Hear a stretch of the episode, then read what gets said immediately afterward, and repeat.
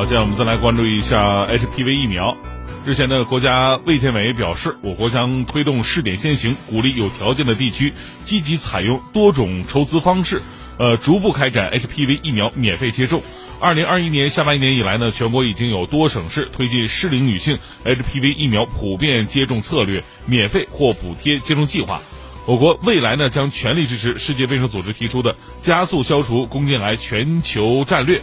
那战略其中明确提到了，二零三零年将实现全球百分之九十的女孩在十五岁之前完成 HPV 疫苗接种的目标。嗯。